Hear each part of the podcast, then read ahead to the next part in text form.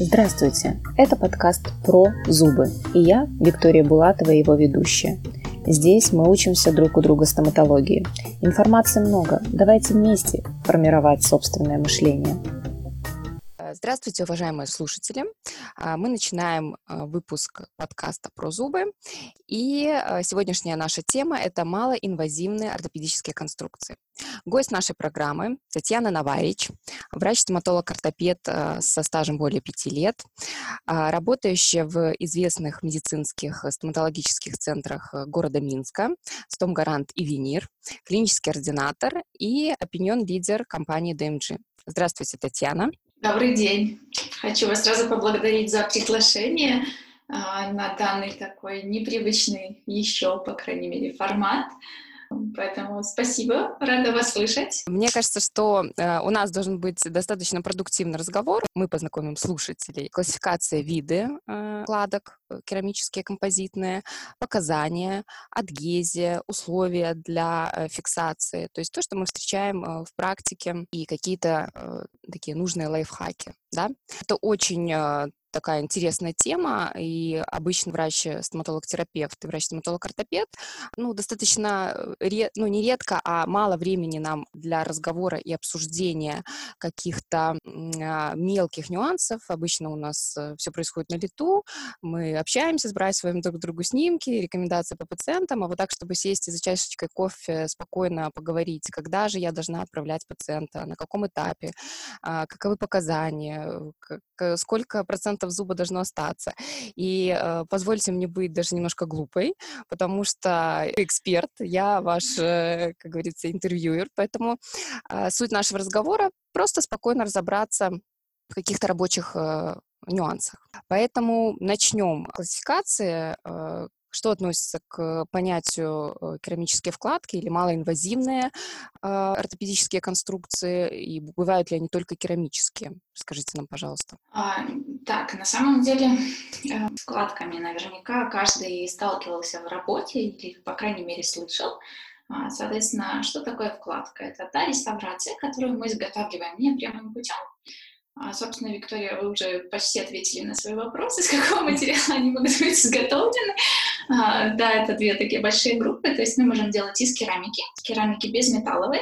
А, тут тоже есть свои, скажем, еще дальнейшие ответвления в классификации, да, об этом можно говорить достаточно долго, но так как мы ведем разговор, скажем так, на границе, да, терапевт-ортопед, а, углубляться, наверное, вот в это типы керамики мы не будем, поэтому две большие группы. Мы можем делать из керамики, мы можем делать из привычного нам композита. Причем из привычного нам композита, собственно, вкладку может делать любой доктор, и терапевт, и ортопед, и зубные техники, если вы такого найдете в городе Минске, которого вы говорите, заниматься подобным, я не нашла до сих пор. Мне интересно именно а, показания, то есть на каком этапе я, как врач-терапевт, э, должна понимать, что все-таки прямая реставрация в данном случае, ну, или если послужит пару лет, то все-таки она может, э, жизнь ее может окончиться а, условно какими-то осложнениями, причем не в пользу пациента, то есть это отлом стенки зуба, например. Э, поэтому от каких факторов это зависит, на каком этапе я должна передавать пациента все-таки врачу-ортопеду? Да, такой хороший вопрос, а, потому что, ну, скажем так, пункт номер раз — это если у вас довитальный зуб и полость а, МОД, которая затрагивает обе проксимальные поверхности, а, зубы жевательной группы, да, премоляр или моляр, то как бы, наверное, не, не хотелось там оставить красивую прямую реставрацию быстро, все-таки лучше остановиться и донести пациенту, что зуб уже слабый по причине того, что он довитален, по причине того, что не хватает нужного объема стенок зуба, и нам нужно изготавливать более надежную реставрацию. Следующий момент. Если зуб витальный, но вы видите и понимаете, что вот уже нет возможности восстановить правильную функциональную анатомию. То есть есть какие-то вопросы с восстановлением контактного пункта, или вы видите, что какая-то там уже сложная ориентация в пространстве по восстановлению бугров. Номер три — это синдром трещины зуба. То есть э, наверняка тоже замечали вы, на проксимальных поверхностях идут трещины, когда мы такие думаем, ну, непонятно, глубоко, не, глубоко, не глубоко. Э, что с этим зубом делать? Сейчас на данный момент считается, что лучше делать такую а, конструкцию, которая будет перекрывать все бугры зуба и снимать вот это давление, нагрузку, которая способствует именно увеличению трещин. То есть то, что мы называем ортопеды словом overlay конструкция, перекрывающая все бугры зуба. Могу добавить, э, как врач-терапевт, конечно, в связи с развитием инструментов эндодонтических современных, на физическое лечение, наверное, там 10 лет назад и сегодня, оно отличается. То есть по тому, а, как эм, э, малоинвазивно, вернее, уже более инвазивно уходит ткани зуба. То есть мы должны хорошо раскрывать а, полость, у нас нет нависающих краев, соответственно, это все уменьшает его э, ну, целостность и структуру. И, наверное, сейчас после качественного эндодонтического лечения с э, уже более конусностью, чем это было 10 лет э, назад ранее, да, а, мы должны даже задумываться сразу о какой-то ортопедической конструкции, если, как вы сказали, это было на начальном этапе уже, ну, полость МОД. Поэтому это такое риторическое отступление именно от врача-терапевта. А, тоже разница между развитием эндодонтического инструментария, поэтому вот, мне кажется, нам очень нужно дружить э, с врачами-ортопедами и э, вовремя и правильно делать э, выбор в пользу непосредственно вот такой конструкции. Еще вот что хочу добавить такое интересное, почему именно акцентирую я на полость класса МОД, а, потому что вот проводили такие интересные исследования, в которых подсчитывали, сколько процентов вот этой прочности в зубе остается после ну, непосредственно возникновения там полостей каких-либо, да, и конкретно, если уже возникает полость класса МД, то по прочности у нас остается в зубе процентов как бы 34 примерно, да, то есть если у нас, скажем, полость МО или ОД, да, то есть сохранением проксимальной стенки, то там параметры будут еще такие повыше, ближе там к 50 хотя бы, да, к примеру. Но 34%, то есть это та уже, что ли, стадия, когда мы сразу, вот у меня в голове так уже восклицательный знак, все, стоп, прямой реставрации нельзя, нужна непрямая. Вот, поэтому этому есть уже, скажем так, и доказательства дополнительные. Абсолютно согласна по поводу, да, конусности. Обработка, конечно, бывает разная корневых каналов, поэтому Всегда так мы должны думать. У нас она уже на уровне, я считаю, поэтому а, следующий такой плавно вытекающий вопрос, тогда где же вот эта граница между тем, что это будет малоинвазивная какая-то э, конструкция ортопедическая, или это уже какие-то более мощные там металлические вкладки, а, как вы относитесь вообще э, к стекловолоконным штифтам, а, то есть нам нужно ограничить а, вот эти показания, как начать и как уже не перейти к более, ну, так сказать, тяжелой артиллерии в ортопедической стоматологии? Тут все, конечно же, будет зависеть от того, какие структуры у нас в зубе сохранены. Потому что если говорить про вот наши любимые да, металлические вкладки на постсоветском пространстве, которые больше в мире, наверное, никто так особо не понимает, что это и зачем это делают люди. У нас это уже, так знаете, в крови, что ли, у, у любого ортопеда, который проработал в структуре хоть какое-то количество лет. На самом деле, а, вот первый момент, который хочу сказать, а, будучи там на всяких разных организациях, конференциях, семинарах, а, конечно, мир идет к тому, на самом деле, чтобы уходить и от вкладок, и от стекловолоконных штифтов в принципе. То есть только композитный build-up. Те зубы, которые вызывают сомнения, они по факту, скорее всего, будут подлежать уже имплантации. То есть есть клиники, которые, да, могут еще поработать с экструзией зуба, а, с хирургическим удлинением коронковой части, да, чтобы вот получить этот ферру. Но, как правило, скажем так, на потоке вот такие манипуляции, они достаточно редки все-таки.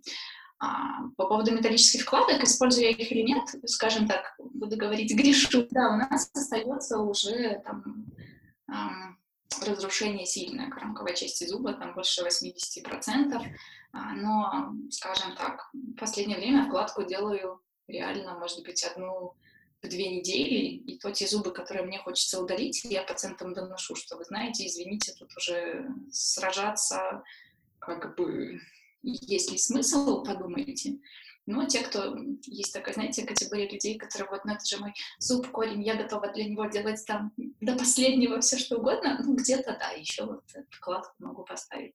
Но в целом реально очень часто сталкиваюсь с тем, что осложнений очень много ну, наверняка, Виктория, вы тоже сталкивались, когда там где-то трещина, может быть, перфорация, и да, тем больше вот этих осложнений видишь, и поэтому уже постепенно и у меня в голове там сформировалась эта установка, что ну, вкладка — это ну, danger, опасность. Подумаю еще там несколько раз, нужно ли ее сюда останавливать. По поводу стекловолоконных штифтов работаем достаточно, скажем так, и много, и давно, особенно в эстетической зоне. Опять же, сейчас вот по современным таким классификациям говорят о том, что если есть ферул там, 2 миллиметра уже по окружности, нам не нужен никакой штифт, будь то это там эстетика, передние зубы или жевательная группа зубов, штифт вообще не нужен в таких случаях. А если же ферул меньше, есть еще такие вот в статьях добавочки, что когда у нас глубокий прикус, или мы видим там признаки бруксизма и кленчинга, а, то нужно добавить стекловолоконный штифт для вот этой опоры корового материала. Ну, так как я сказала, что я буду задавать глупые вопросы, э, расскажите, что такое ферул? Так, ферул. Ферул — это, собственно, называется такой эффект обода. То есть нам в идеале в зубе для ортопеда должен остаться вот этот кусочек над десной, а, который вот прям по окружности будет составлять как минимум миллиметр. Вот то, что я говорю, оптимум там 2 миллиметра, да, и тогда можно вообще спать спокойно и знаем, что конструкция будет стоять прекрасно. Потому что зачастую, к сожалению, когда к нам люди уже приходят на протезирование, да, когда там небная стенка скололась, причем где-то под десну, что для нас это значит? О том, что срок службы моей реставрации, как бы это ни старалось, будь то build-up или штифт или вкладка, а, все равно с точки зрения физики у меня зуб слабый, у меня нет того фундамента, который должен быть, потому что вот этот обод, который в идеале должен присутствовать, да, его сравнивают как в бочках, что ли, вот эти ободы, которые там делают, они скрепляют всю структуру. Таким образом, коронка, когда у меня фиксируется на корень целиком, вот э, распределение нагрузки равномерное. Если же это будет там переходная граница штифта, вкладки, что происходит, я думаю, каждый доктор уже ответит на вопрос. А, или трещина корня, или расцементирование конструкции. То есть тоже достаточно такая частая история. Тогда у нас сейчас э, тоже вытекающий плавный вопрос по поводу адгезии, да? А, то есть если у нас есть ферул, соответственно, как как мы относимся к адгезии, потому что э, непрямая конструкция — это ну, достаточно такая э, интересная с точки зрения там э, полимеризации конструкция, да, э, соответственно, вот как достичь этой суперадгезии, какие ткани у нас должны остаться, к чему лучше приклеиваться, приклеиваться, ну и, возможно, там какие-то рекомендации по поводу выбора непосредственно адгезивов, бондов и вообще адгезивных систем. Так, вопрос такой хороший на самом деле. Что влияет на адгезию в первую очередь, да, это качество и количество оставшихся оставшихся тканей. Собственно, понятное дело. А, приведу в пример исследование, которое я, к сожалению, не помню автора, но суть его была в чем? А, ребята пытались добиваться повторяемой адгезии на разных структурах зуба. Ну, то есть на эмали, там скошенная, не скошенная эмаль. Проводили несколько опытов на дентине. Поверхностный дентин, внутренний дентин, вот, который чуть глубже, а, кариозный, склерозированный, и смотрели, получают ли они повторяющиеся результаты, ну, то есть такие четкие, стабильные, хорошие, скажем так. И что получили? Что правильная, надежная, стабильная адгезия, она была только на эмали. Поэтому, собственно, на всех семинарах и курсах, которые вы можете слышать по непрямым реставрациям, именно, скажем, там, вкладки, будь то, да, или же виниры на передних зубах, все говорят о том, что если у вас есть эмаль, все будет прекрасно. Что касается дентина, сейчас много реально адгезивных систем, да, которые могут говорить, что а мы с дентином работаем там на 100% или на 200%. Это все хорошо, но обязательно нужно учитывать, какого качества дентин. Потому что э, слои поверхностного дентина, вот superficial, да, который сразу под эмалью расположен, он как раз такой еще стабильный. Когда он здоровый, правильный, все будет в порядке. Но если где-то склерозированный или непонятно, там чуть-чуть сколиозный, или уже мы работаем эм, в глубоких полостях, где-то такой околопульпарный дентин иногда бывает в работе, да, там качество адгезии может снижаться в разы, причем даже иногда в десятки раз. Соответственно, от этого и зависит выбор, когда, скажем, мы оцениваем зуб, вообще я там могу эту вкладку человеку сделать, да, или нет. Поэтому работаем, скажем так, думаем над каждым зубом, оцениваем, думаем, что у нас имеется. Что касается адгезивов вообще, чем конкретно там клеить, да, сейчас есть две таких основных группы материалов, если говорить чем. Первая группа материалов достаточно, скажем так, модная, назовем это таким словом, сейчас все, все модные доктора используют такие наполненные текучие композиты. То есть это там не какие-то специальные цементы, да, которые там, наверное, в голове у всех особенно кто не занимается непрямыми реставрациями, что ой, там должен быть какой-то супер Нет, это привычный текущий композит, который лежит у вас там в шкафчике.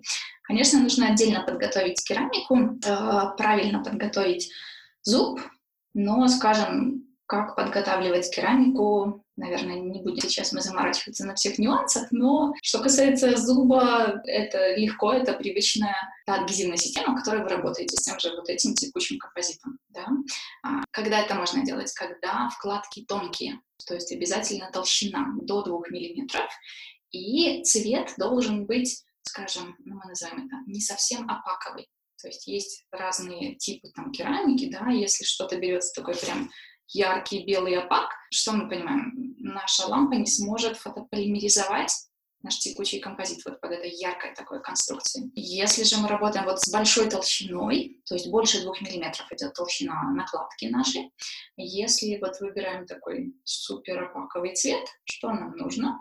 А, уже какие-то материалы, в которых есть фаза химическое отверждение. То есть это может быть или а, цемент, как правило, двойного механизма отверждения, а, которые как раз-таки сейчас могут быть самоадгезивные, самопротравливающие. В принципе, скажем, по жизни, что ли, да, я отношусь спокойно и к первому типу, вот этому текучему, и ко второму типу цемента. Главное все делать по инструкции. Обязательно всех призываю реально читать инструкцию, потому что а есть много скрытых нюансов, когда говорится о том, что вот это там, к примеру, самопротравливающий цемент, а, самоадгезивный, и не нужно туда использовать больше никакого адгезива, бонда, да. Но я помню, что даже будучи студентом, ассистируя большому количеству врачей, кто-то так как это адгезив не нужен? Ну, я же чуть-чуть капельку, но хуже не будет. Но на самом деле сейчас уже так, наверное, проработав большое количество там и литературы, не везде это прокатит. Иногда реально можно потом вкладку или проглотить, или вот принести там, в руке назад своему стоматологу. Ну, что касается инструкции, я вас полностью поддерживаю, потому что когда мы, э, я была в такой рабочей поездке в Токио, мы э, задавали Нубару Такахаши, разработчику фотополимеризационного материала по поводу хлоргексидинового протокола, который был моден на тот момент тоже. Он говорит, э, читаем инструкцию к адгезиву. Там написан хлоргексидиновый протокол. То есть, ну, не нужно придумывать. У нас, мне кажется, такая вот немножко есть, э, не знаю, национальная черта, что ли. Вот нам надо, хочется истины, истины достичь. Да. Поэтому вот это самый, мне кажется, прекрасный совет, даже вот молодым специалистам, я думаю, кто нас слушает, это на самом деле к любому материалу читать инструкцию, а потом уже делать, а не наоборот. Спасибо. А может быть, еще э, более подробно прокомментировать методику запечатывания дентина вот по автору, уже такая как подготовка, да, как этап. Да-да-да, очень такой важный вопрос, который э, должен быть в работе любого доктора-ортопеда, работающего с адгезивными технологиями, потому что разработчик вот этой техники, Immediate Dental Sealing, она звучит Паскаль Манье. А в чем, скажем так, фишечка? В том, что а, когда мы провели обработку зуба, и мы ам, провели оголение дентина, назовем это таким словом, да, мы не смогли остаться в эмали, нам очень важно его адгезивно запечатать сразу после препарирования. А зачем это нужно? Во-первых, улучшается качество адгезии, причем как минимум в раз пять, чем в варианте номер два, если мы всю адгезивную подготовку зуба будем проводить уже в момент фиксации и реставрации. Есть еще важный момент, что открытый дентин, который мы оставляем там а, под временными конструкциями, это как корневая поверхность в организме.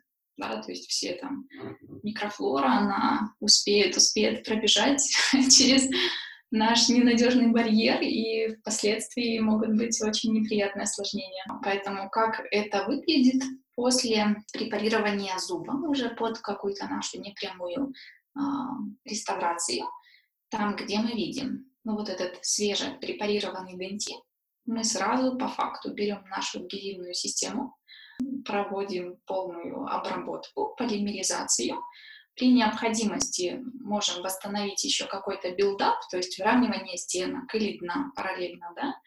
После этого, что важно, не забыть нанести глицерин, чтобы у нас не вышло вот этого слоя гиперованного кислородом, не забыть заполировать эмаль перед слепком, потому что там адгезив нам не нужен, эмаль будет уже непосредственно готовиться к адгезии.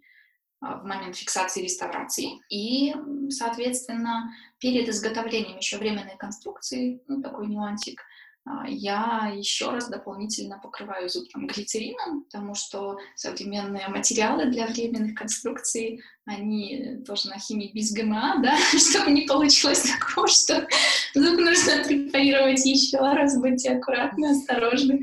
В целом методика очень такая рабочая, и что в практике чувствуется, это реально уменьшение какой-то чувствительности на этапе вот этого ожидания постоянной конструкции. Поэтому спокойный сон ортопеда, он очень важен, потому кто, может быть, не знаком с этой техникой. Есть очень много статей в свободном доступе.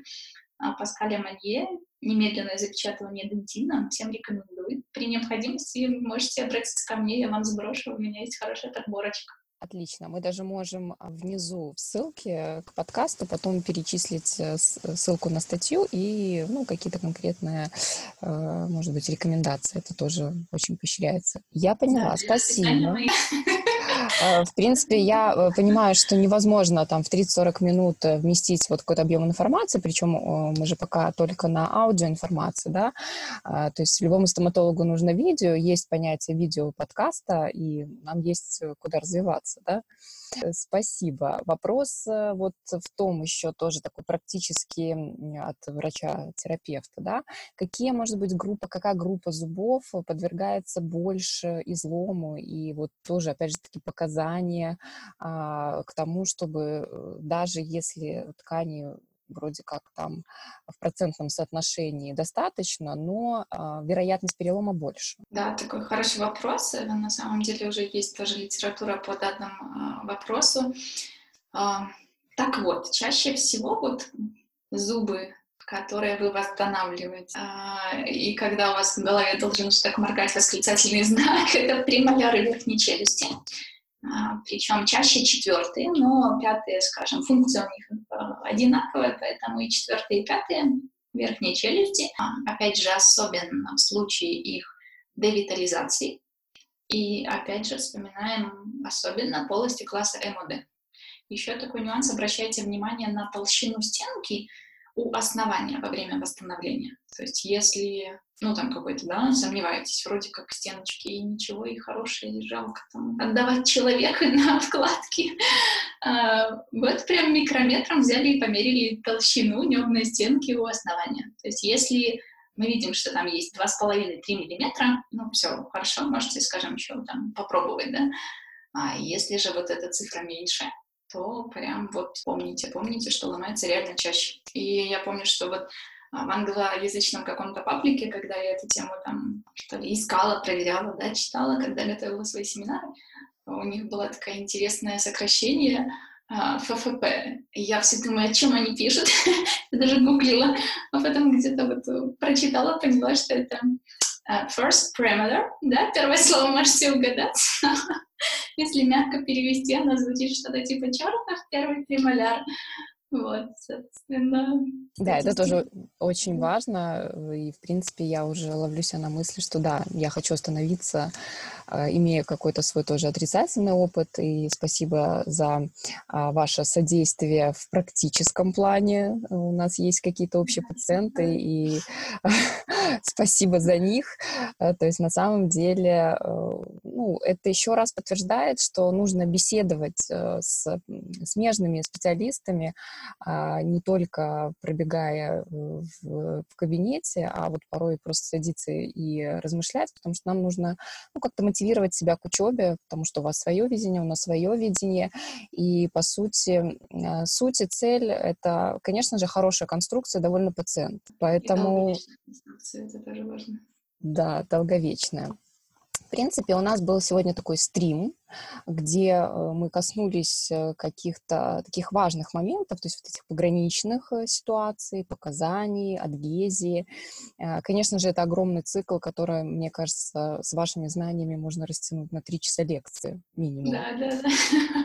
Поэтому вот, опять же таки, где можно вас найти, а, где а, можно познакомиться там с информацией ваших работ, э, познакомиться с вашим а, профессиональным творчеством, я бы сказала.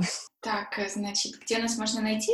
Инстаграм Татьяна Навальич, собственно, там легко найдете. Я не скажу, что я да, социально активный, может быть, человек, который каждый день что-то там выбрасывает, э, но, тем не менее, периодически, когда есть время, вдохновение, могут появляться и фотоработы. И еще getstudy.by. На данном портале появляется информация о будущих семинарах.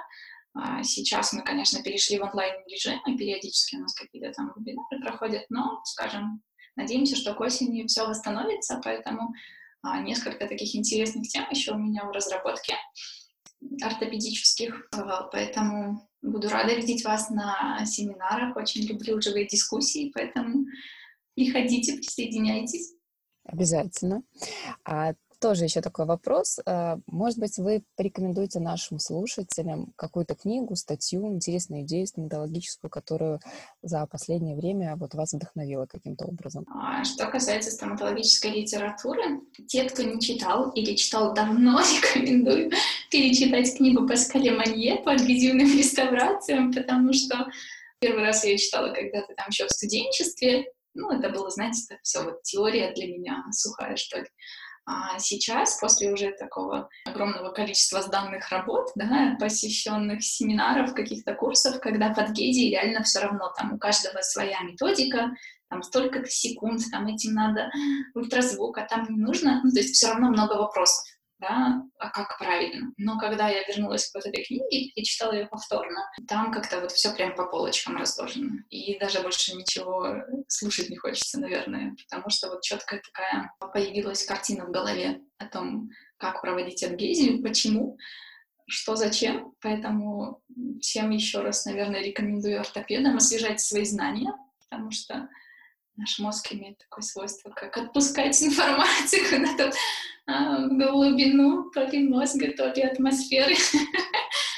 поэтому нужно периодически обновлять. Отлично, да. Мне кажется, что я слышала тоже интересную фразу на вашем вебинаре о том, что вот мы должны совершенствоваться, постоянно учиться, и это как бы тоже залог успеха специалиста, особенно да, э, не, э, ну, что касается стоматологии, медицины, которая достаточно быстро развивает. Что касается э, тогда другой стороны вопроса, да, э, все же мы люди, все мы устаем, э, все мы порой не можем заснуть, потому что думаем ли, был ли там MP2 канал в этом шестом зубе. И вот как, да. э, как от этого отключиться, э, как себя наполнить, как э, вдохновить, вот ваши рекомендации, способы. Что вы делаете? А пункт номер раз — это огромное количество сна, чтобы организм не испытывал никакого недосыпа. Тогда реально все какие-то вопросы, проблемы решаются легче.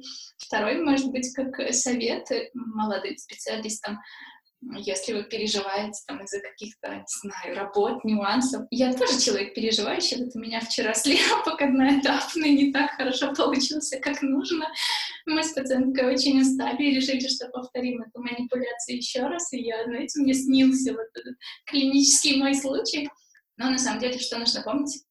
что реально справиться с любой проблемой. Собственно, это вы должны доносить пациентам, и тогда будут спокойны все и телефоны будут молчать, и вообще жизнь будет прекрасна. А, путешествуйте, отдыхайте, прогулки, какая-то физическая активность, это все разгрузка на самом деле.